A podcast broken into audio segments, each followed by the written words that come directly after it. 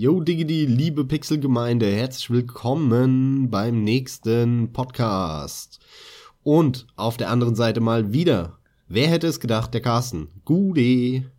Diggity Gude, alles klar? Natürlich.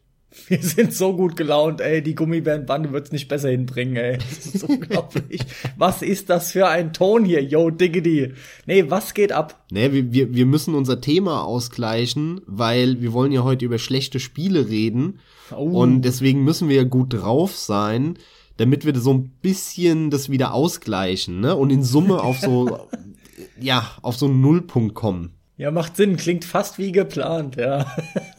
Dann lass uns auch direkt starten. Carsten, was macht für dich ein schlechtes Spiel denn überhaupt aus? Die Frage aller Fragen. Sehr gut. Allem voran finde ich, dass ein schlechtes Spiel für mich das ausmacht, dass ich überhaupt keine Lust mehr habe, es weiterzuspielen. Das heißt, ich gehe voller Vorfreude an einen Titel ran, starte ihn und stelle nach, sagen wir, Pi mal Daumen eine halben Stunde fest, das geht gar nicht und ich mache es aus. Das wäre für mich ein Paradebeispiel eines schlechten Spiels. Woran das liegt, hat jetzt verschiedene Gründe. Aber grundsätzlich von der Zeit her ist es das in etwa, ja. Also im Idealfall, wobei das sehr zynisch klingt, mache ich ein Spiel dann nach 20 bis 30 Minuten aus aus verschiedenen Gründen. Ja, mir geht's ziemlich ähnlich. Also für mich ist relevant, ich habe lange drüber nachgedacht, wie, wie ich ähm, ja das Ganze herleite. Und die richtige Herleitung meiner Meinung nach ist, warum spielst du? Was ist die Antwort auf die Frage, warum du spielst? Und wenn ich das beantworten muss, dann ist es einfach, es ist für mich der unterhaltsamste, spaßigste Zeitvertreib, den ich mir vorstellen kann. Und ein schlechtes Spiel ist es per Definition für mich persönlich in dem Moment, wo es mir keinen Spaß mehr macht, das Spiel. Weil mein Ziel ist es, Spaß zu haben. Und wenn ich ein Spiel spiele und keinen Spaß habe, sondern es nervt mich, es enttäuscht mich oder irgendwas in die Richtung, dann ist es für mich ein schlechtes Spiel. Und du hast eben schon gesagt, die Gründe dafür können unterschiedlich sein. Und genauso ist es bei mir auch. Es gibt diverse Möglichkeiten, warum mir ein Spiel keinen Spaß mehr machen kann. Das muss auch nicht so früh sein äh, im Verlauf des Spiels, wie du jetzt gesagt hast, nach einer halben Stunde. Das kann auch nach acht Stunden passieren. Es kommt halt sehr aufs Spiel an. Aber es gibt ja, ganz das Unwahrscheinliche. Es ist unwahrscheinlicher es, nach einer langen natürlich, Zeit. Also je, je, je länger die Zeit, desto unwahrscheinlicher, dass man das Spiel wirklich schlecht findet. Das stimmt natürlich, natürlich das stimmt natürlich. Aber es gibt tausend Ursachen, ähm, die dazu führen können. Also das kann sein, dass es einfach mega schlechtes Balancing hat. Ich habe Spiele schon gespielt, die habe ja. ich irgendwann ja. nicht mehr weitergespielt, weil der irgendein Bosskampf kam und der war einfach so scheiße gebalanced, dass, dass der so schwer war oder irgendwas, dass ich keinen Bock mehr hatte, das Spiel weiterzuspielen. Ab dem Moment hat's mir keinen Spaß mehr gemacht. Ich habe Spiele gespielt, die waren technisch derartig miserabel, aufgrund von Bugs, aufgrund von schlechter Grafik, von, von Fehlern in der Grafik, von schlechter Steuerung, dass ich überhaupt keinen Spaß hatte mit diesen Spielen. Und das hat alles dann dazu geführt, ähm, dass das äh, ja es für mich einfach schlechte Spiele sind. Ja, diese Gründe können total unterschiedlich sein. Also Spiel für Spiel muss man das betrachten und beurteilen, warum jetzt genau dieses Spiel äh, in der Wahrnehmung von mir oder von einem dann ein schlechtes Spiel ist. Und ich finde den Ansatz, dass, da, da landet man schnell bei der Spielebewertung ne? Weil das ist ja eine Spielebewertung. Dieses Spiel ist schlecht. Das ist nichts anderes als eine Bewertung. Da kommt man sofort in die Diskussion über Bewertungssysteme von irgendwelchen Zeitschriften, von Online-Magazinen und so weiter und so fort. Und die versuchen ganz häufig, äh, gerade hier in Deutschland, immer so eine Art Objektivismus da anzusetzen und zu sagen, äh, das ist ein schlechtes Spiel, das kann man objektiv messen. Und da muss ich halt sagen, das ist ein völlig schwachsinniger Ansatz. Also sicherlich gibt es eins, zwei Aspekte, die man objektiv messen kann. Das Problem ist aber am Ende des Tages, kannst du zwar sagen, das Spiel hat total viele Bugs. Nehmen wir mal ein Vampire Bloodlines. Gemessen an den Bugs, die dieses Spiel zu Release hatte, müsste das ein abgrundtief beschissenes Spiel sein. Es ist aber für mich persönlich äh, wahrscheinlich das beste Spiel aller Zeiten und es wird es auch bleiben. Warum? Weil ich auf diesen, auf diesen negativen Aspekt halt verzichten konnte. Ich konnte darüber hinwegsehen. Die Sachen, die das Spiel aber gut gemacht hat, haben ausgereicht, um diese, diese negativen Aspekt auszugleichen. Und zwar derartig in dem Fall, dass es sogar eins meiner liebsten, wenn nicht sogar das liebste Spiel aller Zeiten ist. Das Beispiel, finde ich, zeigt ganz gut, dass es überhaupt nicht darauf ankommt, wie man irgendwas objektiv messen kann, sondern na, du kannst hingehen und kannst sagen, das Spiel hat viele Bugs, das Spiel ist nicht so gut gebalanced, die Story ist ganz unterhaltsam, die Grafik sieht ganz schick aus, der Soundtrack ist ganz nett. Und jetzt gibt's Leute, die spielen das und die sagen, das kann, das hält man nicht aus. Ich muss das ausmachen. Weil die Sachen, die das Spiel gut macht, äh, gleichen nicht das aus, was es schlecht macht. Und genauso kann halt das Ganze andersrum passieren, dass jemand sagt, ja, mir reicht die Story aus, äh, auch wenn die nur mittelmäßig ist oder so, ne? Aber ich finde die Grafik geil und ich mag diesen einen Soundeffekt, der immer von dem Schwert kommt, wenn man alle Minute irgendwie auf den Gegner haut. Der hat mich derartig motiviert, das Sounddesign, dass ich über die Bugs und die schlechte Grafik hinwegsehen konnte oder, ne? Also, das, das ist halt eine total subjektive Sache Deswegen muss es jeder für sich am Ende des Tages beantworten, was ist ein schlechtes Spiel. Und wir werden auch gleich zu schlechten Spielen kommen, die wir in unserem Leben gespielt haben. Und da werden wir uns verdammt unbeliebt machen, glaube ich. Da sind wir fast bei einer Grundsatzdiskussion. Ich habe halt ein generelles Problem damit. Je mehr man das aufdröselt in Richtung, es ist weniger objektiv und mehr subjektiv, sprich, jemand kann ja und jetzt spreche ich schon ein Beispiel von der Urzeit quasi an. E.T., ne? Ein altes Atari-Game, was ja ein Paradebeispiel ist von angeblich schlechten Spielen. Es gibt immer Leute, die sagen, ja, ich habe da trotzdem Spaß mit. Ich finde halt sehr wohl, man kann das irgendwo ran festmachen. Also irgendwann ist einfach die Grenze erreicht oder dieser Punkt überschritten, an dem man noch sagen müsste, es ist jetzt ein gutes Spiel so dass man letzten Endes nur noch sagen kann, nee, das Spiel ist schlecht. Hier stimmen einfach so viele Faktoren nicht mehr, so viele wichtige Punkte, die ein gutes Spiel ausmachen oder ein Spiel im Kern funktionieren lassen, dass das Spiel jetzt nicht mehr funktioniert letzten Endes. Dass das Spiel jetzt einfach nicht mehr funktioniert. Das finde ich, sollte man nicht außer Acht lassen. Aber grundsätzlich hast du recht. Wir werden uns jetzt gleich dem ein oder anderen Titel nähern. Ich denke, damit wird auch das ein oder andere noch kommen, was abseits von Objektivität und Subjektivität steht, weil pass mal auf, das gibt einen riesen Mischmasch und vielleicht gibt es auch eine Folge, ich hoffe sogar, das gibt eine Folge, die viele Hörer, wie schon oft genannt, als Streitfolge bezeichnen oder auch gerne erwarten. Und ja, ich hoffe, das gibt so ein bisschen sowas. Wie sieht's denn da bei dir aus mit deinen Titeln, die du zu nennen hättest? Also ich habe in meinem Leben so viel gespielt und ich habe in meinem Leben verdammt viele schlechte Spiele gespielt. Vor allem habe ich aber auch viele mittelmäßige Spiele gespielt, die irgendwann zu schlechten geworden sind für mich im Verlauf des Spiels, weil dann am Ende irgendwas passiert ist, wo, wo ich eigentlich gehofft habe, dass es besser wird, ist es dann aber schlechter geworden. Du meinst innerhalb eines Titels? Genau, innerhalb eines Titels, innerhalb der, weiß ich nicht, fünf, sechs, sieben oder wie viel Stunden auch immer, die ich dann gespielt habe, ist es nicht besser, sondern immer schlechter geworden. Den Fall hatte ich tatsächlich mehrfach. Und ich fange mal relativ früh an in meiner Laufbahn. Ein Spiel, das mir äh, in der Vorbereitung auf den Cast sofort ins Gedächtnis gekommen ist, wirklich sofort, ist The Amazing Spider-Man für den Game Boy. What? okay. Kennst du das nicht? Du hörst mich gerade tippen.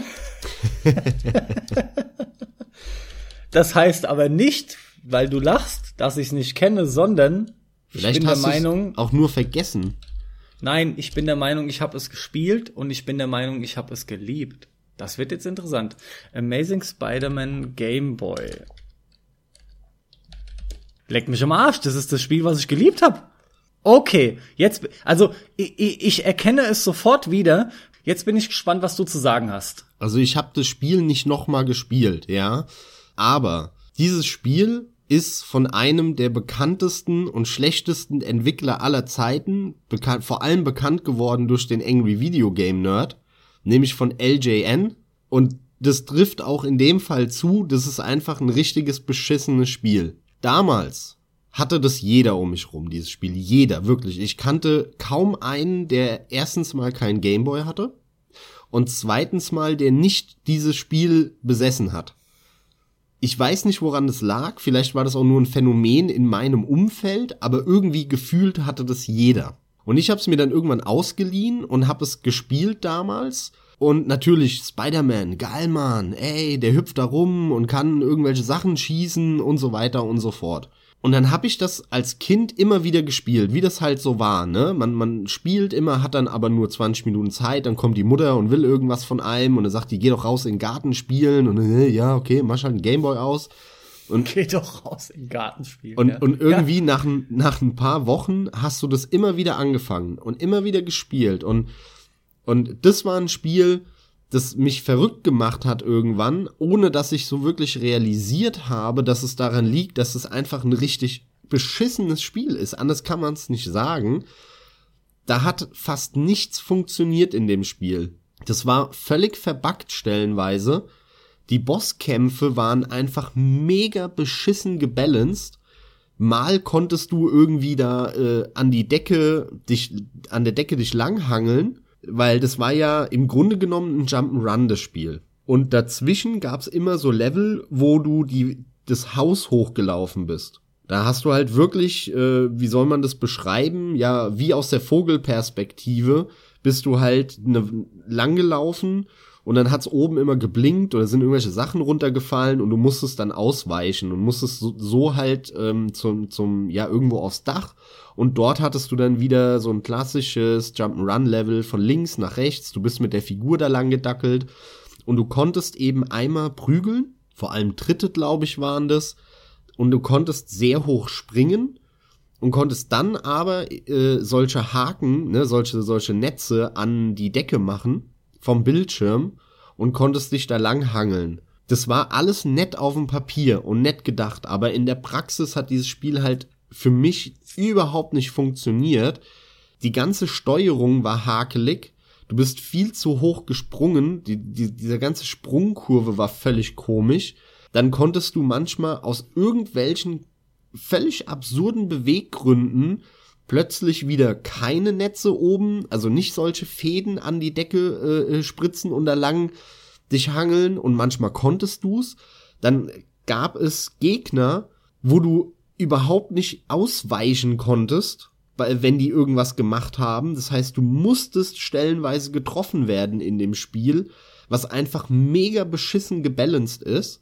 Und ich habe dieses Spiel dann im Laufe der Zeit halt immer wieder angefangen, immer wieder, weil als Kind gehst du nicht daran und denkst dir, ja, die Entwickler haben ein scheiß Spiel gemacht, sondern da, da bist du, oder ich war es zumindest, eigentlich nur selbstkritisch und hab mir gedacht, na, irgendwie verstehe ich das Spiel nicht irgendwas muss ich da doch noch machen. Ja, vielleicht gibt's eine Funktion, die ich noch nicht entdeckt habe oder keine Ahnung, ja. Im Nachhinein, Jahre später, also das, wir reden hier, da war ich äh, in einem Alter von, ich würde mal schätzen, äh, sieben, acht, neun vielleicht maximal. Und äh, später habe ich das nochmal gespielt. Das war vor, ja, ein paar Jahren, paar, ja, fünf, sechs, sieben, acht Jahre, also ist schon ein Moment her. Und also sorry, dieses Spiel ist so hakelig, die Steuerung funktioniert nicht. Wie ich eben schon gesagt habe, das Balancing ist verhunzt. Ähm, das war völlig verbuggt, wie oft du da irgendwo was gemacht hast und dann hat alles geflackert und so. Ähm, du bist auch irgendwie, manchmal konntest du Schüssen nicht ausweichen und, und all so ein Zeug. Also, das hat einfach von der ganzen Mechanik, vom, vom Spielsystem, hat das überhaupt nicht funktioniert und war obendrein noch verbuggt. Und eigentlich war das nur cool, oder du wolltest, dass es cool ist, weil du da mit einem Spider-Man äh, so Netzdinger schießen kannst. Aber leider Gottes ist es ein Kackspiel. Also gerade du jetzt, wenn du auch noch sagst, du hast es damals gerne gespielt, spiel das heute nochmal. Guck es dir an. Und ich wette, du hast es eine Viertelstunde an und du wirst mir zustimmen, dass es ein richtig beschissenes Spiel ist. Ja, das knüpft halt wirklich wieder perfekt an, an die Tatsache, dass wir eine Folge aufgenommen haben mit Spiele erneut spielen, ja. Replay beziehungsweise Play Again heißt die Folge. Abseits davon will ich nochmal zurückkommen. Du hast jetzt begonnen mit einem Titel Spider-Man und ja, ich habe das Spiel damals als Kind geliebt, aber man hat als Kind halt ganz andere Ansprüche daran. Das wird mir besonders bewusst und ich find's fantastisch, dass ich diesen Titel jetzt hier nennen kann in dem Zusammenhang, wenn ich ein Cuphead betrachte. Denn ein Cuphead, was ich mittlerweile fast durch hab, ist ein fantastisches Spiel, ein fantastisches Run-and-Gun-Spiel, beziehungsweise ansatzweise auch ein Jump and Run and Gun, so, so möchte ich es eigentlich betiteln, ja. Es ist wirklich ein geiles Spiel, äh, wenngleich man überwiegend Bossfights auswendig lernt. Aber was man daran so toll merkt, ist folgendes.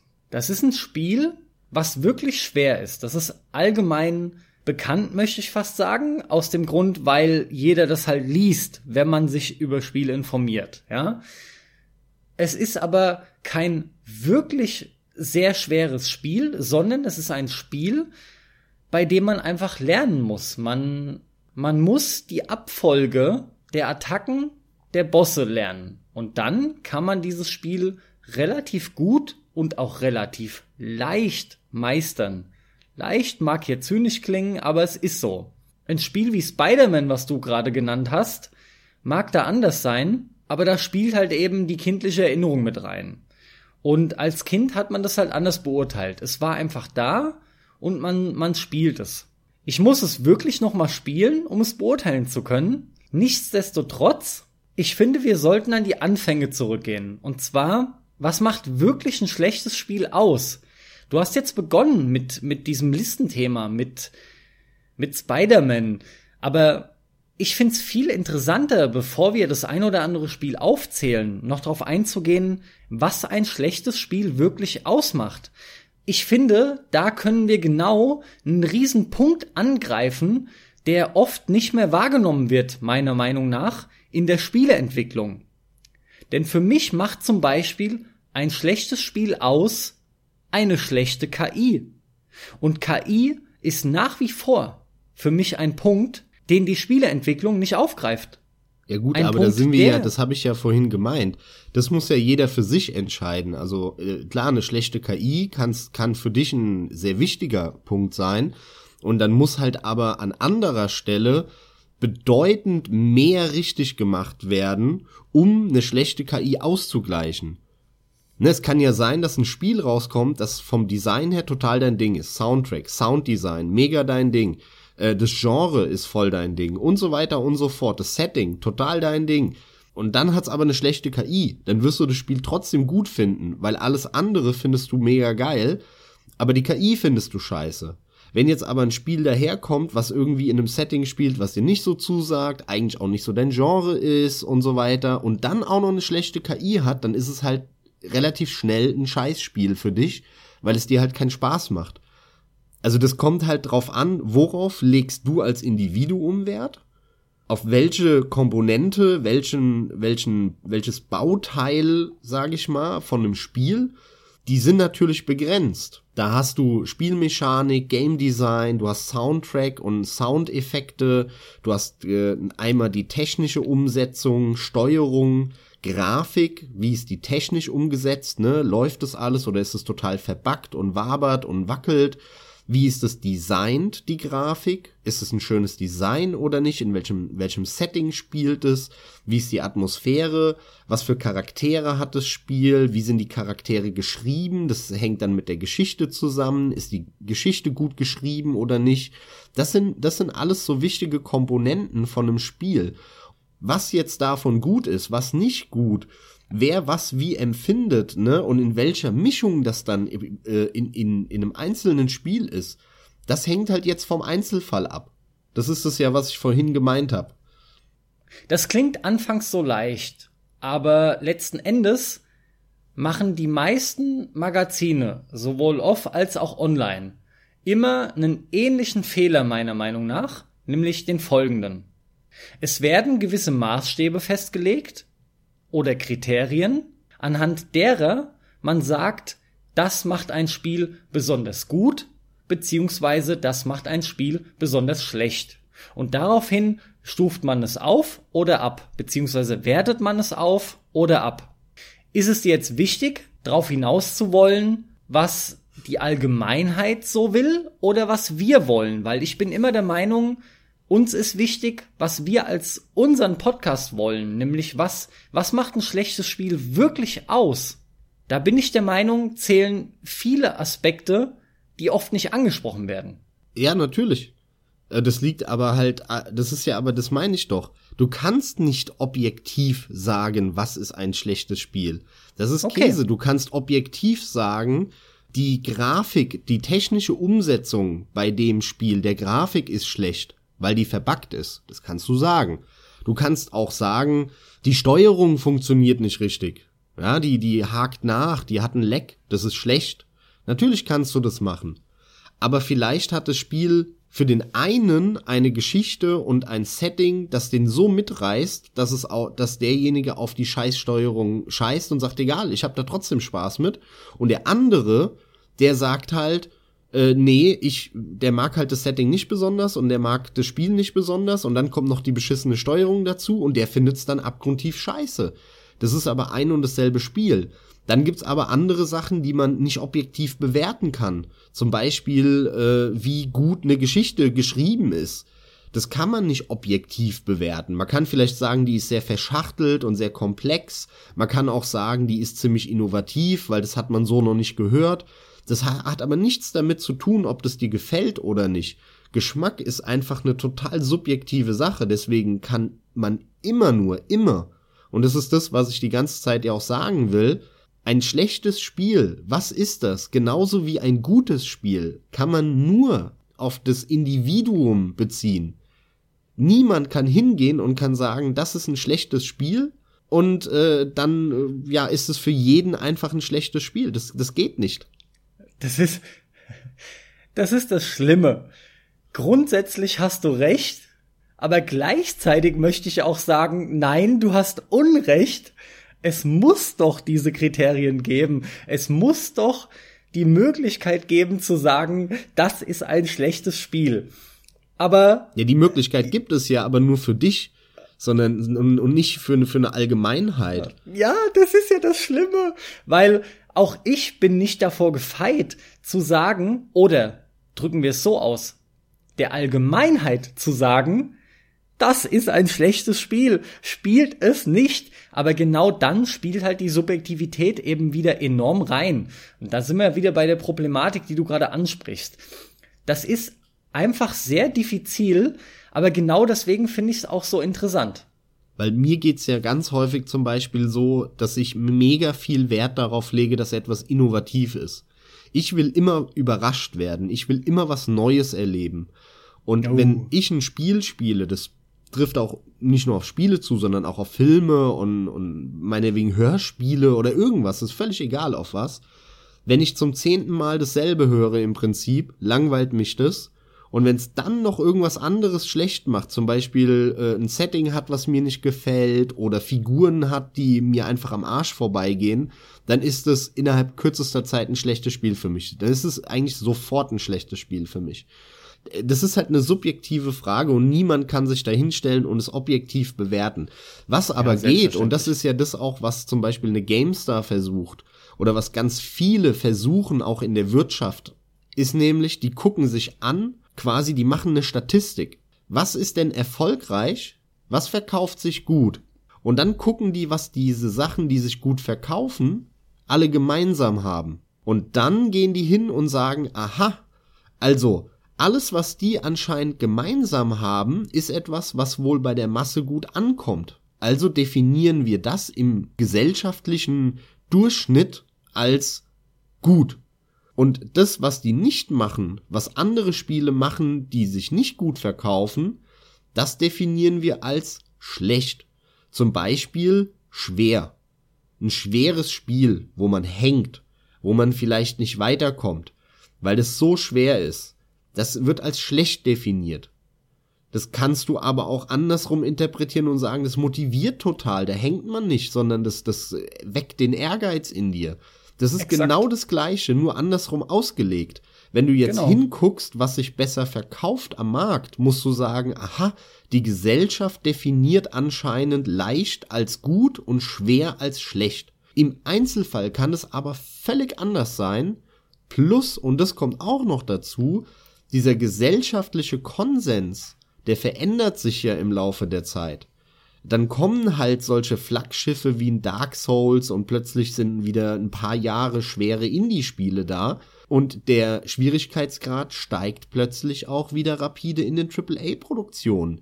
Wenn du jetzt diese Statistik machst und sagst, aha, jetzt wollen wir uns doch Stand heute mal angucken, was schlecht ist und was gut, zum Beispiel bezogen auf den Schwierigkeitsgrad, wirst du feststellen, dass der im Vergleich zu 2006, 7, 8, 9 ein schwerer Schwierigkeitsgrad lange nicht mehr so negativ beurteilt wird von der Masse, wie das mal war. Und, und deswegen, das verändert sich halt auch. Du kannst aber nie objektiv sein. Entweder redest du über das Individuum oder du redest über den Durchschnittsmenschen in einer Gesellschaft, der aber nur auf dem Papier existiert. Aber Objektivität ist beides nicht. Objektiv ist, wenn du ohne Wenn und Aber sagen kannst, das eine ist gut und das andere ist schlecht. Und diese Begriffe sind ja schon eine Farce. Gut und schlecht ist subjektiv. Das sind ja Begriffe, die es in der Realität nicht gibt. In der Realität gibt es Tod und Leben. Ja, oder groß und klein. Was gut und was schlecht ist, das ist was Menschliches. Das interpretieren die Menschen rein. Es gibt gut und schlecht eigentlich nicht. Nur im Kopf oh. der Menschen gibt es das. Und deswegen bleibt es eine subjektive Geschichte. Okay, jetzt war ich sehr philosophisch, ich höre jetzt auch auf. Das wollte ich auch gerade sagen. Das ist ein sehr philosophischer Podcast, beziehungsweise eine sehr philosophische Richtung, die der Podcast jetzt einschlägt. Natürlich werden Spiele unterschiedlich schwer, beziehungsweise unterschiedlich leicht aufgenommen.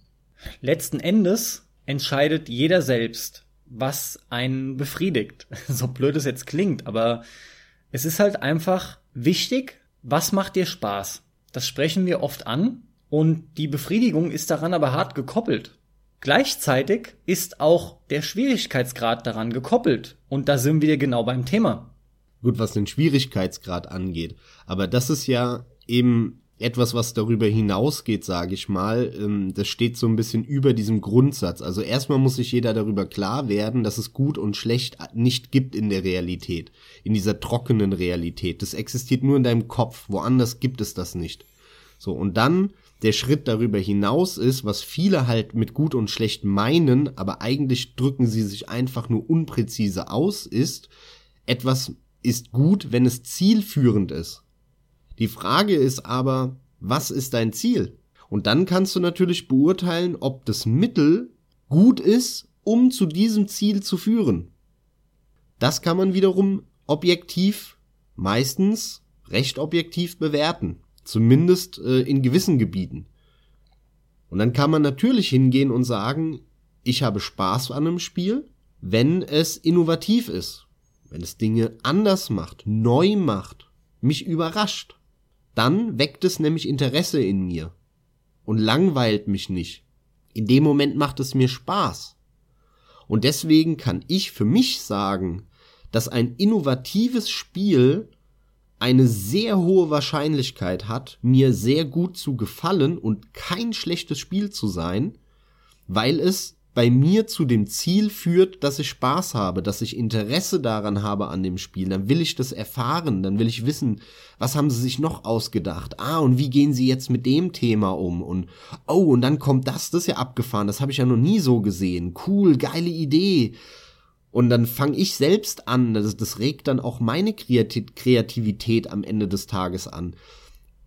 Das ist etwas, was, wie soll ich sagen, erstrebenswert für mich ist und, und äh, die, das beste Mittel, um bei mir dann zu so einem Spaß zu führen, ist eben die, die Innovation. Bei anderen ist es aber was anderes. Das muss jeder für sich entscheiden. Und dann kann man natürlich hingehen und sagen, für mich ist dieses Spiel gut oder schlecht, weil es eben zu dem Ziel XY führt oder nicht führt.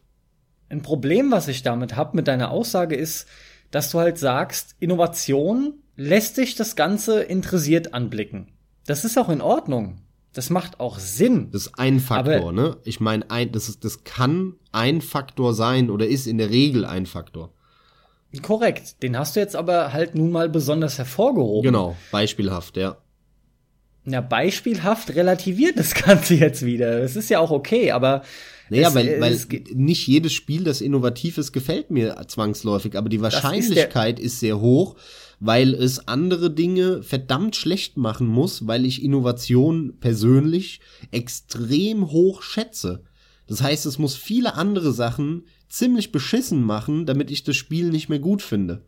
Das ist ja genau mein Punkt. Also ich will einfach nur letzten Endes weg von diesem Innovativ sein ist der heilige Gral. Und zwar aus dem einfachen Grund, weil das ihr, die ihr zuhört, auch wahrscheinlich oft hört. Innovation, der Schrei nach Innovation, das klingt immer wie der heilige Gral. Und der ist es halt mittlerweile oft nicht mehr, aus dem einfachen Grund, weil wir das meiste schon gesehen haben. Und Max, du meinst es auch gar nicht so exakt in der Richtung wahrscheinlich, aber nee. Habe ich auch nie gesagt. ja, aber dir geht's halt nur darum, dass du gerne auch Dinge siehst, die abseits von neu gemacht werden, auch konsequent gemacht werden. Spiele, die sich einfach besinnen auf das, was sie wollen. Das wirkt auch oft innovativ. Das ist mir schon oft aufgefallen, ja. Spiele, die rauskommen, neu rauskommen, die einfach etwas machen, was andere Titel schon länger nicht mehr gemacht haben, das nur konsequent durch, durchziehen und das wirkt dann innovativ, ist es eigentlich gar nicht. Weil ja eben äh, vorher vielleicht mal kurz diese Idee irgendwo drin war. Und dann kann man genau. sagen, natürlich ist es nicht neu, diese Idee zu haben, aber es ist das erste Spiel und damit natürlich auch ein Stück weit innovativ, dass diese Idee komplett durchzieht. Und damit ist es dann wieder das erste Spiel. Ja, also das ist so eine schwierige Sache. Aber natürlich ist Innovation kein Heilsbringer, aber ähm, ich widerspreche dir bei der Aussage, dass man eigentlich alles schon gesehen hat. Das denkst du nur, weil du nicht weißt, was noch alles möglich ist. Ich maße mir nicht an, äh, zu wissen, was alles möglich ist. Im Gegenteil, ja, ich, ich weiß das überhaupt nicht. Das, deswegen liebe ich ja Innovation so, weil das mir immer wieder aufzeigt, was für geile Sachen möglich sind. Und ähm, du, du denkst aber gar nicht an diese Sachen. Ich auch nicht weil das halt mega schwer ist, innovativ zu sein. Das ist anspruchsvoll, da muss man Gehirnschmalz reinstecken. Du, du bist nicht innovativ, indem du mit dem Finger schnippst. Und ich behaupte, wir haben so viel noch nicht gesehen. Und du weißt es gar nicht, was wir alles noch nicht gesehen haben. Und du weißt gar nicht, was du verpasst. Du weißt gar nicht, wie geil du es finden würdest. Du hast es halt nur noch nicht erlebt weil es diese Innovation noch nicht gab. Es ist wunderbar, dass du sagst, du hast das auch noch nicht gesehen, du weißt gar nicht, was auf dich zukommen könnte und ich möchte mich dieser Illusion auch hingeben. Ich widerspreche dir auch gar nicht. Ich hoffe einfach, dass es so kommt, denn ich wünsche mir dasselbe wie du. Ja, vielleicht bin ich da ausnahmsweise mal ein bisschen mehr realistisch als du, aber das glaube ich gar nicht, sondern pessimistischer, man, man pessimistischer. Ja, ja, ja, ja. nee, der Punkt ist, man kann es ja wirklich nicht wissen. Man wird immer wieder überrascht. Letzten Endes bleibt es abzuwarten. Aber jetzt haben wir so lange so einen Ausschweif nochmal in die Philosophie getan. Äh, jetzt lass uns nochmal zurückkehren zu The Amazing Spider-Man, ja? Warte. Ja, an der Stelle finde ich es auch fantastisch. Ich schaue jetzt hier auf die Zeit, die wir bisher aufgenommen haben, und ich finde es wunderbar, dass ich es geschafft habe, dich in eine sehr allgemeine Diskussion zu verwickeln über schlechte Spiele. Denn du wolltest bereits vor einer halben Stunde mit Spider-Man einsteigen. Wir haben etliche Titel, die wir nennen können an schlechten Spielen. Aber ich find's wesentlich interessanter, darüber zu reden, was ein schlechtes Spiel halt tatsächlich ausmacht. Und genau aus dem Grund finde ich so cool, dass wir an dem Punkt jetzt angelangt sind. Also, bitte, leg los, nochmal mit deinem ersten Titel Spider-Man. Naja, habe ich ja vorhin schon genug zu gesagt. Äh, ich weiß. erzähl du, mein Freund, was, was kannst du dir vorstellen, aufgrund deiner Erinnerung, weil ich vermute mal, du hast es bis jetzt nicht gespielt. Ich, hast du das nicht vorhin schon gesagt, vor einer halben Stunde, ich weiß gar nicht. Ähm, du musst es halt noch mal spielen, aber stell dir mal vor, du würdest das Spiel heute noch mal spielen. Wie hast du das in Erinnerung? Kannst du dir denn vorstellen, dass es ein schlechtes Spiel ist für dich? Ich, ich habe ja schon längst gesagt, dass ich es gespielt habe, nämlich als Kind. Aber Nein, ich meinte nochmal nochmal in den letzten Jahren irgendwann. Genau, das ist der springende Punkt. Ich kann es mir sehr wohl vorstellen, nochmal zu spielen. Ob es mir dann gefällt, ist halt wiederum eine andere Frage. Das Spiel hat mir damals sehr gut gefallen. Das weiß ich tatsächlich noch relativ genau. Und genau das gibt mir auch zu denken, weil ich mich halt selbst hinterfrage, warum habe ich das Spiel dann noch so in Erinnerung? Ja, weil du hochhüpfen konntest und Netzwichse rumschießen konntest. Weil es mir Spaß gemacht hat. Ja, die, das und, hat damals, als du halt sechs warst oder als du acht warst, hat dir das halt ausgereicht, diese zwei Dinge, damit du mit dem Spiel Spaß hast. Und du hast über alles andere hinweggesehen, dir war es noch nicht mal bewusst, behaupte ich als Kind. Mir, mir ging's ja genauso. Ich habe das damals auch nicht als schlechtes Spiel wahrgenommen, aber die Bugs, die sind mir gar nicht aufgefallen. Ich habe für mich war klar, dieses Spiel ist fertig, das ist ein fertiges Produkt. Da gibt's keine Bugs. Ich, ich wusste noch nicht mal, was das ist als Kind. Für mich war alles geplant, alles jeder jeder Pixel, der auf dem Bildschirm war, habe ich gedacht, da haben da haben 20 Leute in einem Meeting Wochen diskutiert, ob dieser Pixel jetzt den Farbton dunkelgrün oder dunkelblau hat ne, so jetzt mal überspitzt formuliert. Und irgendwann ist mir nach und nach klar geworden, äh, äh, äh, äh, da hat sich gar keiner Gedanken zugemacht. Da hat irgendeiner einen Standard genommen, den irgendein anderer mal für einen PC geschrieben hat und der hier irgendwann mal gemacht hat. Der wurde billig rüber kopiert, zack, zack, Ende, schnelles Geld verdienen. Das ist die Realität. Und äh, äh was, was damals für mich zum Spiel gehörte, ist heute für mich faule Entwickler, Geldmangel, Bugs, Geldmacherei vom Publisher, einfach nicht gekonnt, aber gewollt. Und diese Sachen hatte ich als Kind nicht. Diese Gefühle, ne, diesen Gedanken, den hatte ich nicht. Also Bugs habe ich tatsächlich nicht wahrgenommen als Kind bei Spider-Man. Lustigerweise vergleiche ich es gerade mit Cuphead. Bei dem reinen Vergleich kann ich erstmal nur sagen, da ich ja Spider-Man jetzt jüngst nicht nochmal gespielt habe. Es war ein Spiel, was ich als schwer empfand, bei dem ich aber konstant weiterkam. In der Erinnerung war das für mich kein schlechtes Spiel. Ich müsste es tatsächlich nochmal nachholen, um zu checken, mit meiner bisherigen Erfahrung, ob es tatsächlich schlecht ist. Aktuell würde ich nach wie vor behaupten, nein, ist es nicht. Aber ich gehe davon aus, dass du weißt oder, oder, oder nachgeprüft hast, es ist ein schlechtes Spiel, und nicht so, wie es sein sollte, rein von den, rein von den Standardwerten, die gute Spiele erfüllen müssen. Was sind denn Standardwerte, die gute Spiele erfüllen müssen? Das möchte ich ja von dir beantwortet haben, denn wann hast du denn Spider-Man gespielt? Es sollte dir eigentlich auch damals Spaß bereitet haben und erst im Nachhinein sollte dir bewusst geworden sein, dass Spider-Man auf dem Game Boy eigentlich ein schlechtes Spiel ist und deswegen wirst du dir wohl Gedanken drüber gemacht haben, dass es nach den Standardparametern ein schlechtes Spiel ist.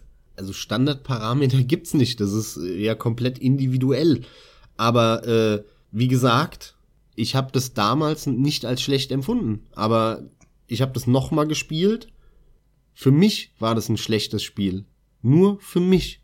Ich habe die schlechten Punkte aufgezählt. Ein schlechtes Spiel war's, weil es keinen guten Punkt gab. Dieses Spiel hat nichts gemacht, was ich gut fand. Nichts. Das hat keine Geschichte gehabt. Das hat äh, keinen Spaß gemacht, was, was ähm, äh, das Leveldesign angeht. Das hat mich total kalt gelassen. Also immer nur irgendwelche äh, Häuser im Hintergrund, die auch noch scheiße ausgesehen haben.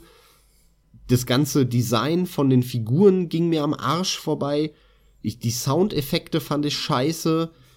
Das hat alles nur schlecht, bestenfalls mittelmäßig gemacht. Dieses Spiel hat nichts, aber auch wirklich gar nichts gut für mich gemacht. Dann reden wir doch mal konkret über einzelne Punkte. Was ist denn schlechtes Leveldesign? Schlechtes Leveldesign ist, wenn die Level mich langweilen und das, der Aufbau des Levels nicht interessiert. Wenn ich kein Interesse daran habe, ähm, das Level zu erkunden. Aus welchem Grund auch immer. Weil ich einen Durchblick haben will und aus dem Labyrinth entfliehen will, zum Beispiel. Oder weil das so geil aussieht und ich so gerne Zeit in diesem Level verbringe, wie in der großen Welt zum Beispiel. Ist ja ein Level, wenn du so willst. Da muss die Welt geil gemacht sein. Dann habe ich ein Interesse daran, Zeit in dieser Welt zu verbringen. Die Welt hat nur die Welt, ohne den Rest drumherum, ohne das Spiel hat schon einen Reiz auf mich. Das ist geiles Leveldesign. Dann gibt's natürlich verschiedene Aspekte auch davon. In einem Multiplayer-Spiel, in einem Ego-Shooter brauchst du natürlich äh, gehört zu geilem Leveldesign ein gutes Balancing. Du brauchst gute Laufwege, weil zum Beispiel irgendwelche Rüstungen oder Waffen intelligent platziert sein müssen auf dem Level. Aber trotzdem musst du es schaffen, das Level nicht vom so Schachbrettartig langweilig zu gestalten. Das ist sau schwer, ein gutes, einen guten Ego-Shooter Multiplayer-Level zu bauen, zumindest bei Arena-Shootern, weil der muss super gebalanced sein. Die Wege müssen von Rüstung zu Waffe und so müssen, egal ob du links, rechts, oben, unten, geradeaus gehst, identisch lang sein.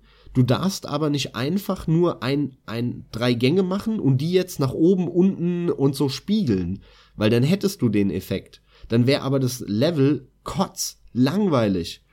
Das jetzt abwechslungsreich zu gestalten, unterschiedliche Gänge einzubauen, Fenster und Durchgänge so zu platzieren, dass man vielleicht den anderen aus der Entfernung sogar sieht, wo er ist, beschießen kann. Gleichzeitig aber das Balancing gerade zu halten, das ist eine wirklich echt hohe Kunst bei dem Leveldesign von Ego-Shooter, Arena-Shooter-Maps. Nur mal als Beispiel. Also das kommt halt total drauf an, was für ein Genre man sich anschaut. Bei einem Jump'n'Run kommt es darauf an. Und so ein, so ein Jump'n'Run, Jump'n'Shoot ist ja Spider-Man äh, für den, für den Game Boy. Da kommt es halt drauf an, dass man die, die Level erstens mal abwechslungsreich macht. Da, damals ging es ja darum, dass man, äh, ich sag mal, für jeden Abschnitt so ein paar Minuten hat. Fünf oder zehn Minuten maximal. Dann ist man im nächsten Abschnitt. Bei Spider-Man bist du immer nur in irgendwelchen Häu Häuserschluchten rumgerannt. Du hast immer nur Fenster im Hintergrund gesehen. Nichts anderes. Ja. Ein Fenster nach dem anderen hinten dran. Egal, in Level 2, in Level 3, in Level 4. Du hast immer nur Fenster gesehen. Fenster, Fenster, Fenster, Fenster. Das ist richtig beschissenes Leveldesign. Zumindest was die Optik angeht. Dann gibt's spielerische Komponenten. Das muss halt jetzt genau darauf abgestimmt sein, was für Fähigkeiten hast, hat deine Spielfigur beim Jump'n'Run. Wenn ich halt schießen kann mit irgendwas und es so ein Jump'n'Shoot ist, dann muss das Leveldesign so gemacht sein, dass die Gegner schwierig zu erreichen sind, herausfordernd zu erreichen sind, intelligent platziert sind, so dass ich halt auch all meine Fähigkeiten nutzen muss, dass es aber nicht simpel ist und auch nicht zu schwer vom Balancing her und gleichzeitig, dass man coole Ideen hat, wie zum Beispiel mehrere Gegner aufeinander und wenn ich einen abschieße, dann fällt er irgendwo runter und donnert auf den anderen drauf oder so. Sowas, wo du halt da sitzt und du denkst, oh, coole Idee. Ah, cool ja, so, so kleine Gimmicks müssen eingebaut sein. Und das ist die Kunst vom Leveldesign, das perfekt abzustimmen auf die Features, die deine Figur kann, die du kannst in diesem Spiel, gleichzeitig aber, dass es nicht langweilig wird von der Optik, dass es schön aussieht. Unabhängig davon, was für eine Präferenz irgendwer hat. Der eine mag natürlich mehr Waldsetting, der andere mag eher so Karibik, der andere mag mehr Stadt oder sowas. Das ist eine Geschmackssache aber es muss halt abwechslungsreich sein. Und das ist bei Spider-Man siehst du nur Fenster. Und äh, das Level ist auch überhaupt nicht angepasst an, an deine Fähigkeiten. Die haben Gegner platziert, immer wieder an Stellen, wo du überhaupt nicht hinschießen konntest. Das war einfach nur beschissene Platzierung von den Gegnern. Mag sein, aber vergiss doch mal Spider-Man allgemein, weil das ist, das bisher einzige Beispiel, das genannt wurde, obwohl wir beide einige Beispiele auf unseren Listen haben und wir dachten, das gibt ein Listenthema, beziehungsweise ich glaube, du dachtest, das gibt ein Listenthema, aber davon wollte ich dich bewusst auch ablenken. Man hat so den Eindruck, dass es bestimmte Faktoren gibt, die ein schlechtes Spiel ausmachen. Und danach richten sich ja auch Entwickler. Ganz klar. Gleichzeitig können aber auch Entwickler bei weitem nicht immer voraussehen, ob das Spiel, das gerade sich in Entwicklung befindet, ein schlechtes oder ein gutes Spiel wird. Und das finde ich sau interessant. Man sollte doch meinen, dass man nach all diesen ganzen Jahren mittlerweile schon dem ein oder anderen Jahrzehnt weiß, welche Formel ein gutes Spiel ergibt. Und dennoch ist es der Fall, dass die Entwickler immer wieder in die Falle tappen und unterm Strich schlechte Spiele entwickeln. Und das finde ich so interessant. Ich finde es krass, dass die Entwickler immer wieder es hinkriegen, obwohl sie sich an alten Tugenden orientieren, gleichzeitig aber nämlich auch, und vielleicht besteht darin auch das Problem, sich dem Massenmarkt anpassen wollen und den aktuellen Trends anpassen wollen, in diese Fallen tappen und schlechte Spiele rausbringen, obwohl es eigentlich gute sein müssten. Gut, es liegt daran, weil es keine Formel gibt. ja, wohl möglich, ja. Ja, natürlich. Es gibt keine Formel. Das ist für mich ganz also klar, liegt, war für mich schon immer klar. Es liegt daran, dass die Entwickler meinen, es gäbe eine. Aber nee, es gibt keine. Das meinen die nicht.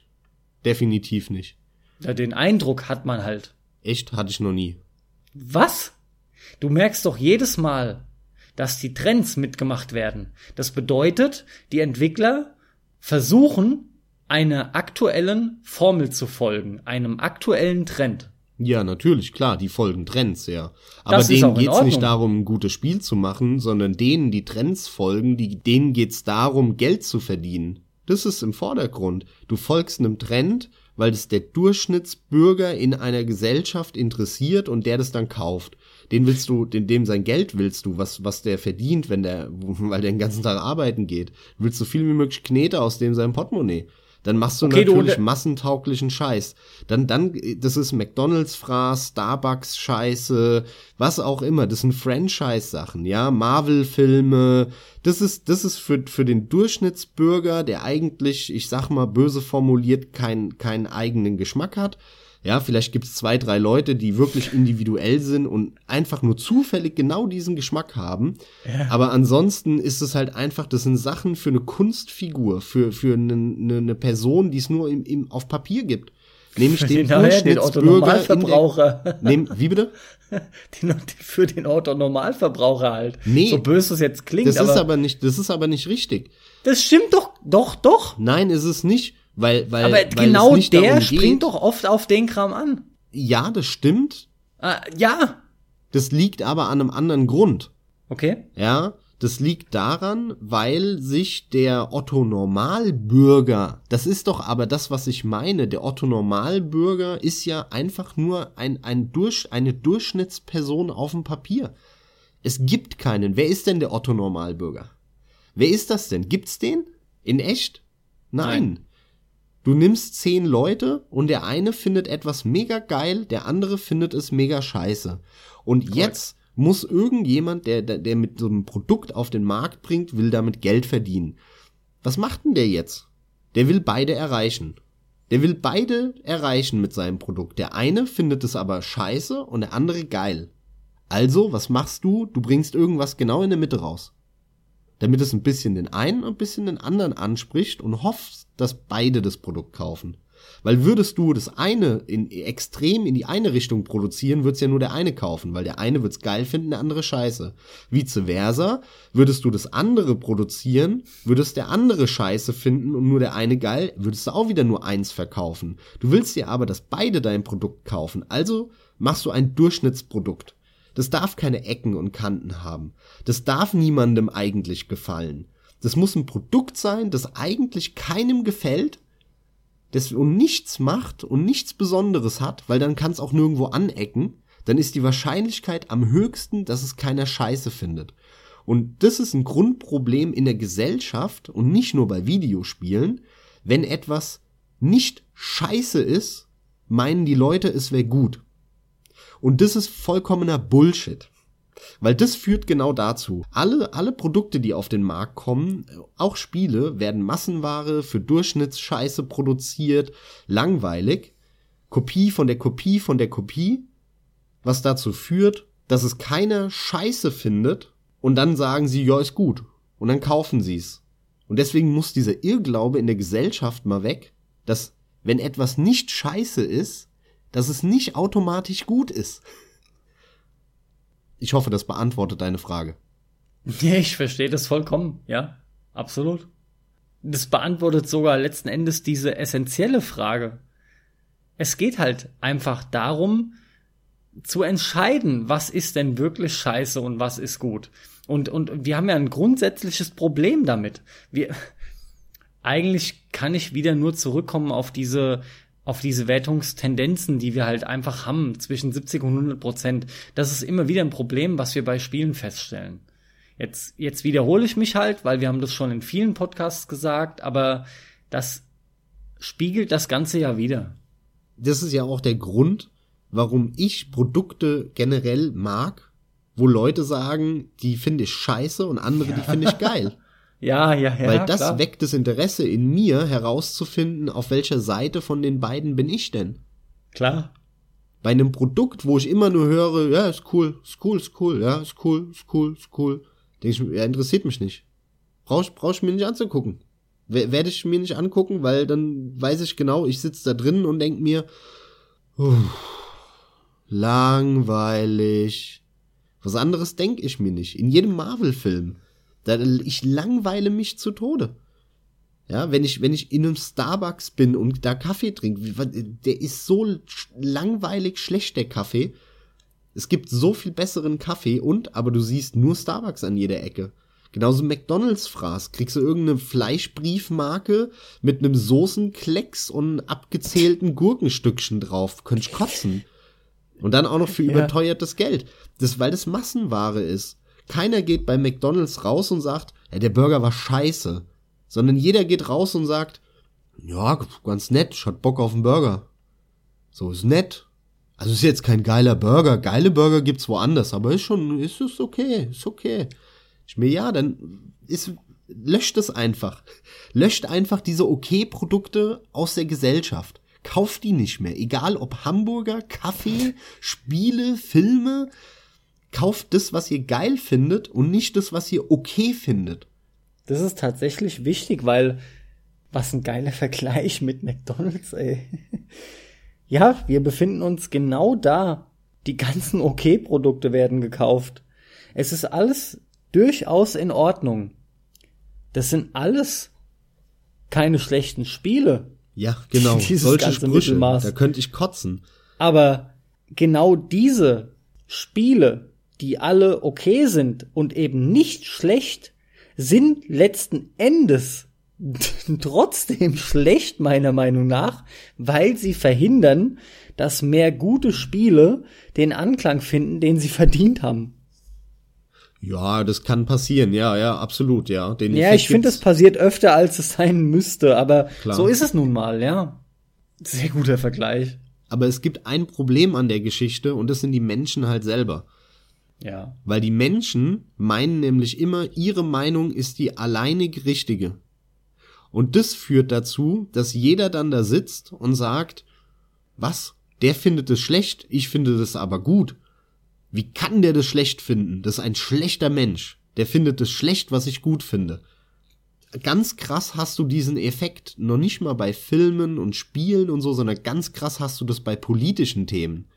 Ja. Wenn es um politische Themen geht und das Prinzip ist aber schon auch nur, ich sag mal, ein bisschen abgeschwächter auf Spiele zu übertragen, dann hast du dieses, wie kann man das gut finden oder wie kann man das schlecht finden? kann mir schon vorstellen, dass beides möglich ist. ja. Ich, ich verstehe, warum es Leute gibt, die Marvel-Filme gerne gucken. Ich kann mir das auf, ne, auf dem Papier, kann ich mir das vorstellen. Ich persönlich empfinde so nicht. Ich finde die Filme scheiße. Aber ich kann mir auf einer theoretischen Ebene vorstellen, dass ich sag mal, wenn ich meinen Kopf ausmachen will, weil das kann ich halt nicht. Ich müsste mir eine Bratpfanne zehnmal gegen den Schädel hauen, damit ich meinen Kopf ausmache, wenn ich einen Film gucke. Aber es gibt halt Leute, die machen das aktiv, bewusst, die wollen den Kopf ausmachen, wenn die einen Marvel-Film gucken. Und dann, weil die nur dann auch damit Spaß haben. Da, da sind wir auch wieder bei dem, was ist dein Ziel? Wenn dein ist Ziel gut. ist, den Kopf abzuschalten und, und das über, über das Medium Film, dann kannst du das wunderbar machen, wenn du ins Kino gehst und Marvel-Film guckst. Du hast es so gut gesagt, also eigentlich hast du es perfekt gesagt und ich, ich mach's nur schlecht durch mein Lachen. Ja, ich weiß, du lachst wegen der Bratpfanne, aber ich, Nein, weil, ich, ich weil, bin halt nicht in der Lage, egal, meinen Kopf auszumachen. Das und ist egal, was du sagst. Es kommt bei diesen Leuten trotzdem so an, als hey, bin ich dumm oder was? Es ist halt so. Das kannst du nicht ändern. Egal wie gut du es umschreibst. Ja, ich kenne genug Leute, die ziemlich intelligent sind und die gerne Marvel-Filme gucken. Ja, weil klar, die halt das ihren Kopf ja ausmachen wollen. Und das Ziel ist es, den Kopf auszumachen. Die fühlen mein sich Ziel, trotzdem beleidigt. Wenn ich einen Film gucke, ist halt aber den Kopf anzumachen. Ich will darüber ja. nachdenken, was der sich gedacht ja. hat, was der für Ideen hat, äh, auf welcher metaphorischen Ebene das jetzt irgendwie die, die gesellschaftliche Lage aus dem 19. Jahrhundert der industriellen Revolution widerspiegelt und wie er das metaphorisch im Sinne von diesen zwei Figuren da darstellt. Über sowas will ich nachdenken. Die meisten könnten kotzen, wenn sie das jetzt nur hören, was ich sage und sagen, Alter, das, nee, da, dafür bin ich jahrelang in die Schule gegangen, um mir so einen Dreck anzuhören. Deswegen gucke ich doch keinen Film. Ja, aber meine Zielsetzung ist halt eine andere. Und genauso geht's mir bei Spielen. Ich, ich will ein Spiel spielen, was, was komplex ist, was intelligent ist, solche, solche, solche Sachen eben macht. Und, und andere sagen, nö, ich will stumpfen Spaß. Ich will Klar, ein brutales korrekt. Spiel, wo das Blut spritzt, wo ich mit drei Knöpfen spielen kann, wo ich einfach eine halbe Stunde meinen Kopf ausmachen kann und dusch, dusch, dusch machen kann. Wunderbar. Verstehe ich, wenn jemand damit Spaß hat. Wie gesagt, auf dem Blatt Papier kein Problem. Ich persönlich empfinde aber nicht so. Aber ich werf demjenigen nicht vor, wie kann er damit Spaß haben. Das, das äh, werfe ich dem nicht vor. Ich habe nur ein Problem eben mit diesen Okay-Produkten, mit diesem, ja, ist ganz nett. Weil es gibt halt wirklich einen Haufen Produkte, die, wo du niemanden kennst, der sagt, das ist geil. Und du kennst auch niemanden, der sagt, das ist scheiße, sondern bei Serien, ey, wie oft Leute mich voll labern bei Serien. Ja, ist ganz cool, ist ganz cool. Kannst mal gucken, ist ganz cool, ist ganz cool. Ja, nee, dann gucke ich es mir gerade nicht an. ja.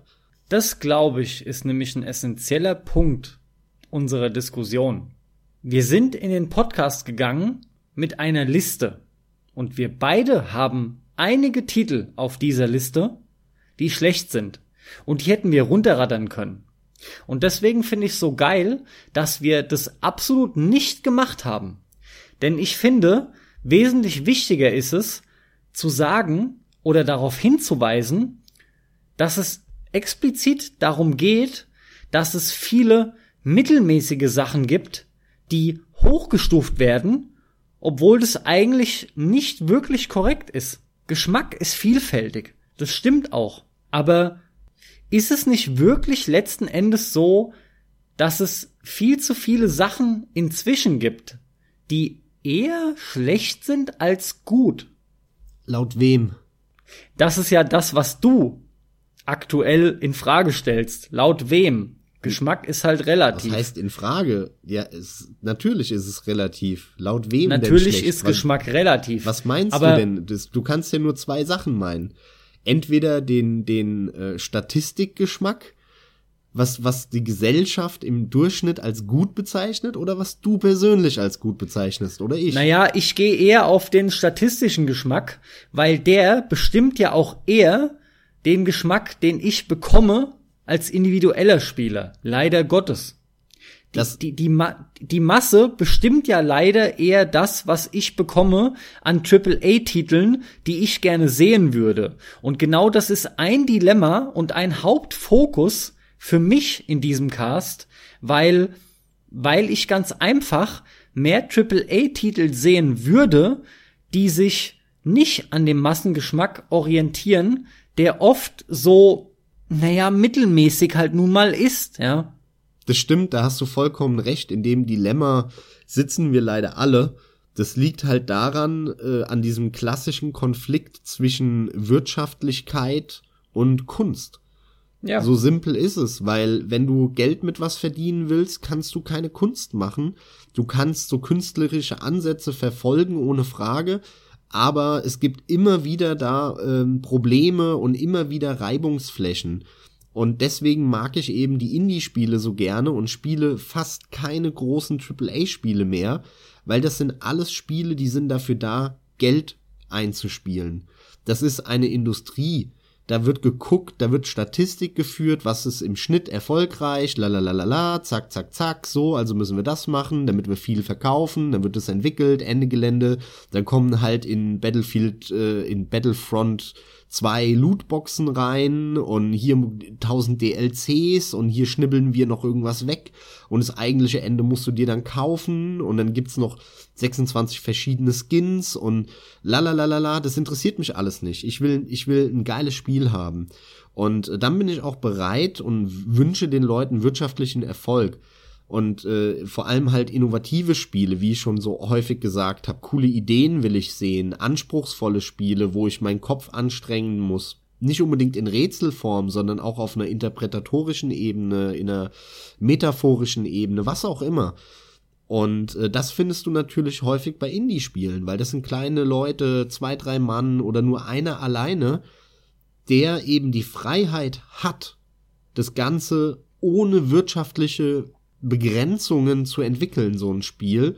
Und dann hast du kein Massenmarktprodukt, sondern dann hast du ein individuelles Produkt, was du sau scheiße finden kannst, was du aber auch mega geil finden kannst. Nur dann bekommst du das. Und diese Chance, und das ist das Tolle, haben wir halt seit mehreren Jahren jetzt schon. So seit 2011, 12 kam das ja so richtig. Und ich habe immer noch einen tierischen Spaß daran, diese ganze Welt der kleineren Indie-Spiele zu entdecken. Genau deswegen, weil da kriegst du halt Kunst eher, viel eher als halt bei großen Produkten. Bei den großen AAA-Produkten, da kriegst du so gut wie keine Kunst. Die kaufen sich das ein Stück weit ein mit dem Geld, aber 80, 90 Prozent von den Spielen haben nichts mit Kunst zu tun. Das ist einfach nur Schema F, zack, zack, Fließband. Und dann interessiert das mich in der Regel sehr, sehr wenig. Natürlich habe ich auch meine drei, vier, fünf AAA-Titel jedes Jahr, weil äh, die einfach, äh, das ist eine Serie, die ich dann cool finde und so, aber selbst da lässt sich manchmal drüber streiten, ob das AAA ist. Also meine Liebe zu der Yakuza-Serie. Du musst dir mal angucken, wie viel Budget die Titel hatten. Äh, das ist nicht viel. So ein Yakuza-Teil, der verkauft sich äh, eine Million Mal weltweit, wenn überhaupt, eher weniger. Die haben kein Budget wie ein Call of Duty, das sich am ersten Tag sieben Millionen Mal verkauft. Ja, ich meine, Yakuza, da verkaufen sich, das musst du dir mal vor Augen führen, die verkaufen sich in der gesamten Lebensdauer des Spiels schlechter als ein Call of Duty am ersten Tag. Ja, das ist schon hart, wirklich. Das ist schon hart. Und trotzdem sind die sich natürlich ihrer Daseinsberechtigung bewusst. Und das ist das Schöne. Ja, Call of Duty ist halt eine Geldquetsche für Activision. Ja. Und, ja. Äh, und das ist halt krass, dass so viele Leute das kaufen und ich kann es sogar verstehen. Ja, ich kann verstehen, dass man, dass man Call of Duty gerne spielt. Es sind ja auch keine schlechten Spiele. Ja, ja, äh, aber ähm, es ist halt einfach, ähm, ja, daran merke ich immer, dass, dass viele Sachen, die ich so ein bisschen als AAA im Kopf habe, wie eben die Yakuza-Serie, weil da natürlich schon einiges an Geld reinfließt in Japan von Sega, im, im internationalen Vergleich, wenn du das mal mit großen Titeln vergleichst, Budgets von Mario, von Call of Duty oder so, vergiss es. Da, Im Vergleich dazu ist Yakuza ein Indie, in, wirklich ein Independent-Spiel. ja. Das ist sehr interessant, ne, weil du würdest auch in Call of Duty jede Iteration von einem Call of Duty würdest du kaum als schlecht bezeichnen. Ja, ja, hm, ja, da, gibt, komm, da gibt's schon komm. schlechte, doch, doch. Ja, komm, also jetzt mal unterm Strich ist eigentlich jedes Call of Duty, und das hast du auch mehrfach in Podcasts erwähnt, jedes Call of Duty kannst du eigentlich bedenkenlos nehmen, spielen und Spaß haben. Und das macht's halt für mich so interessant im Vergleich jetzt zu deinem genannten Yakuza, weil es ist eine Schande, finde ich, dass sowas an und für sich noch gut dasteht, weil die sind nicht schlecht, die, die Call of Duties, aber trotz der zigfach Iterationen verkauft sich halt ein Yakuza so signifikant schlechter. Das ist echt übel. Also ich finde halt einfach rein von den Verkaufszahlen her, finde ich das bitter und trostlos. Ja, weil halt ein Call of Duty natürlich der, der kleinste gemeinsame Nenner ist. Ja, der Anklang ist halt, nicht. Yakuza geht hin und sagt klipp und klar, hier, ich bin ein japanisches Spiel. Mich verstehst du nur, wenn du halbwegs in der japanischen Kultur drin steckst. Ähm, und wenn du auf Mafia-Stories stehst und wenn du am besten schon mal in Japan warst und hier ist alles echt wie in Japan und alles kostet Yen und alle reden Japanisch, deswegen machen wir nur englische Untertitel und so, da steigen ja schon 90 Prozent der, der, der, des, des äh, Zielpublikums aus. Ein Call of Duty geht halt hin und, und sagt, hier, schnelle Action, bum, bum, bum, zack, zack, zack, alles andere kannst du vergessen. Das ist halt der kleinste gemeinsame Nenner. Das ist ja das, was ich meine, was ich am liebsten halt auch nicht mehr sehen würde. Diese ganzen Produkte, wo es halt immer nur heißt, die sind nett. Es gab Call of Duty Teile, die waren wesentlich mehr als nett. Nämlich Modern Warfare, Call of Duty 1. Das waren Titel, die waren hervorragend, die haben die Spielebranche geprägt, die waren innovativ, die waren toll gemacht auf einer technischen Ebene auch. Die Engine damals von Modern Warfare, die war, die war toll gemacht. Die war nur auf Action, auf Geschwindigkeit, auf Flüssiges aus. Ähm, die Kampagne war geil. Niemand äh, vergisst äh, mehr diese, diese, diese Tschernobyl-Mission, die du vor kurzem im, im Remaster oder wie das heißt, wieder gespielt hast und so weiter. Das sind wirklich, wirklich ganz tolle Spiele. Aber dann gibt es halt eben auch so schlechte Teile wie Call of Duty 3, was halt wirklich einfach nur ein schlechtes Spiel ist. Weil das, das Ding macht aus meiner Sicht so viel falsch, dass es diese, diese knackige Steuerung, diese schnelle Action nicht ausreicht, um das Spiel in einen mittelmäßigen oder guten Bereich zu ziehen. Ich fand Call of Duty 3 einfach nur richtig scheiße. Kann ich auch vollkommen verstehen. Da sind wir aber halt eher wieder bei dem Ding äh, AAA-Titel, die sich kopieren und sich so irgendwie Wett, ein Wettrennen liefern, wetteifern miteinander. Das ist halt ein Hauptangriffspunkt. Da reden wir auch immer wieder von wenig Innovation etc. pipapo. Und da fällt es halt leicht zu sagen, das sind eher schlechtere Spiele, man wartet oft auf diese sogenannten Innovationen, wo man sagen kann, das sind halt gute Spiele. Letzten Endes kann man es trotzdem immer nur darauf hinausführen, dass man selbst, wie du jetzt mehrfach gesagt hast, entscheiden muss, was finde ich gut, was finde ich schlecht. Ich finde diese Metaebene immer so cool, die wir jetzt angesprochen haben, ja? Die Und ich angesprochen habe, meinst du?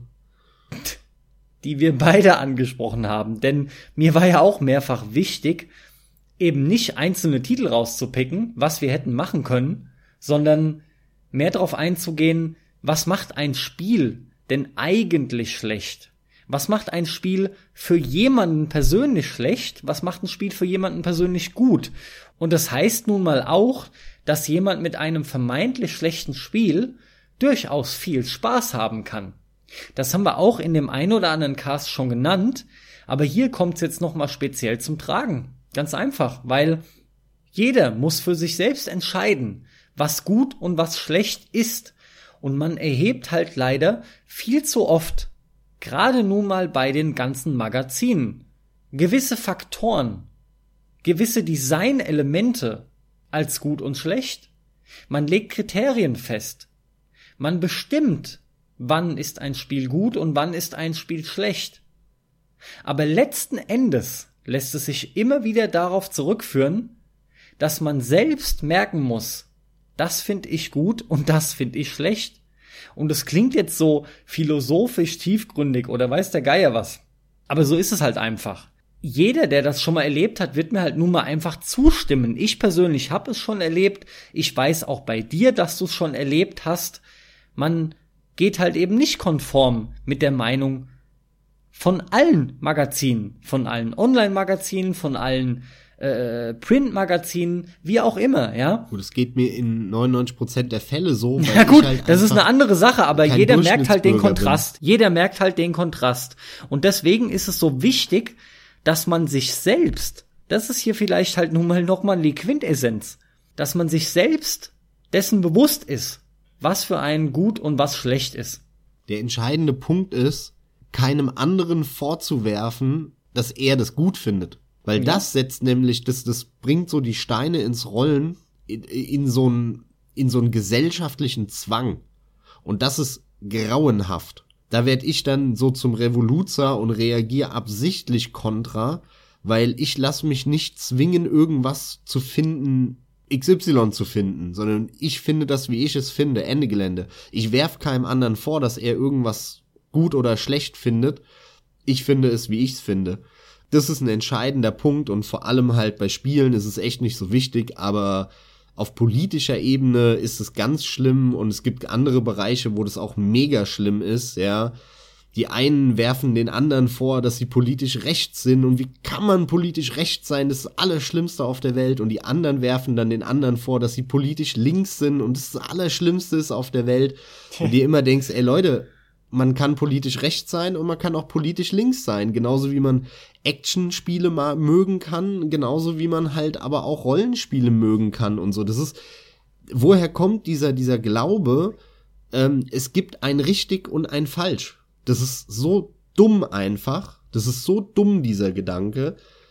Die Frage ist, was willst du, was ist deine Zielsetzung und was musst du machen oder was sind die Produkte, die dazu führen, damit du dieses Ziel am Ende des Tages hast. Und dann gibt es gut und schlecht in dem Sinne nicht und da gibt es auch kein richtig und falsch, sondern es gibt eigentlich nur zielführend oder nicht zielführend.